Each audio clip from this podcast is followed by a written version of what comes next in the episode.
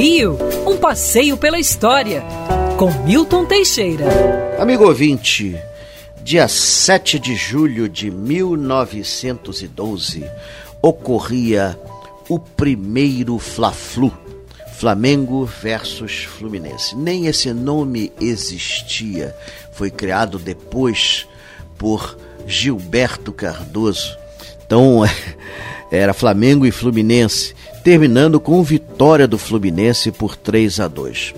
O Fluminense foi o primeiro time do Rio, fundado por Oscar Cox, filho de ingleses, que em 1897 realizou o primeiro jogo de futebol aqui no Rio de Janeiro, em Niterói. Não foi o primeiro do Brasil, pois dois anos antes, Oscar Miller já tinha feito o primeiro jogo em São Paulo. Oscar Cox, depois em 1902, consegue com um grupo de colegas fundar o Fluminense. O nome era uma homenagem a todos os cariocas. Na época não se usava o nome carioca, eram todos fluminenses. Então era uma homenagem ao povo do Rio de Janeiro.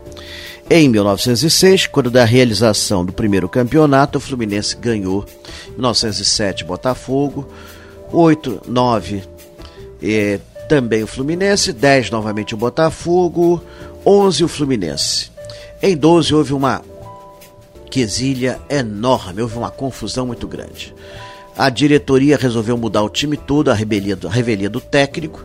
Os, os jogadores então se revoltaram e passaram, uh, saíram do time do Fluminense e entraram no Clube de Regatas Flamengo. De início não foram muito bem recebidos, não. Não podiam nem usar a camisa oficial do time que era azul e amarelo, em homenagem à Baía da Guanabara. Tiveram de usar a camisa secundária preta, vermelha e branca.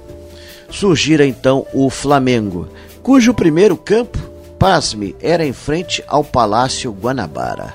Pois bem, é, em 1912, o primeiro Fla-Flu terminou com a vitória do Fluminense. O Fluminense jogava onde hoje está o seu estádio. Na época o estádio não existia, aquele estádio bonito que está lá e que hoje é tombado pelo patrimônio, só foi inaugurado em 1919 para o primeiro certame latino-americano. Quer ouvir essa coluna novamente? É só procurar nas plataformas de streaming de áudio. Conheça mais dos podcasts da Band News FM Rio.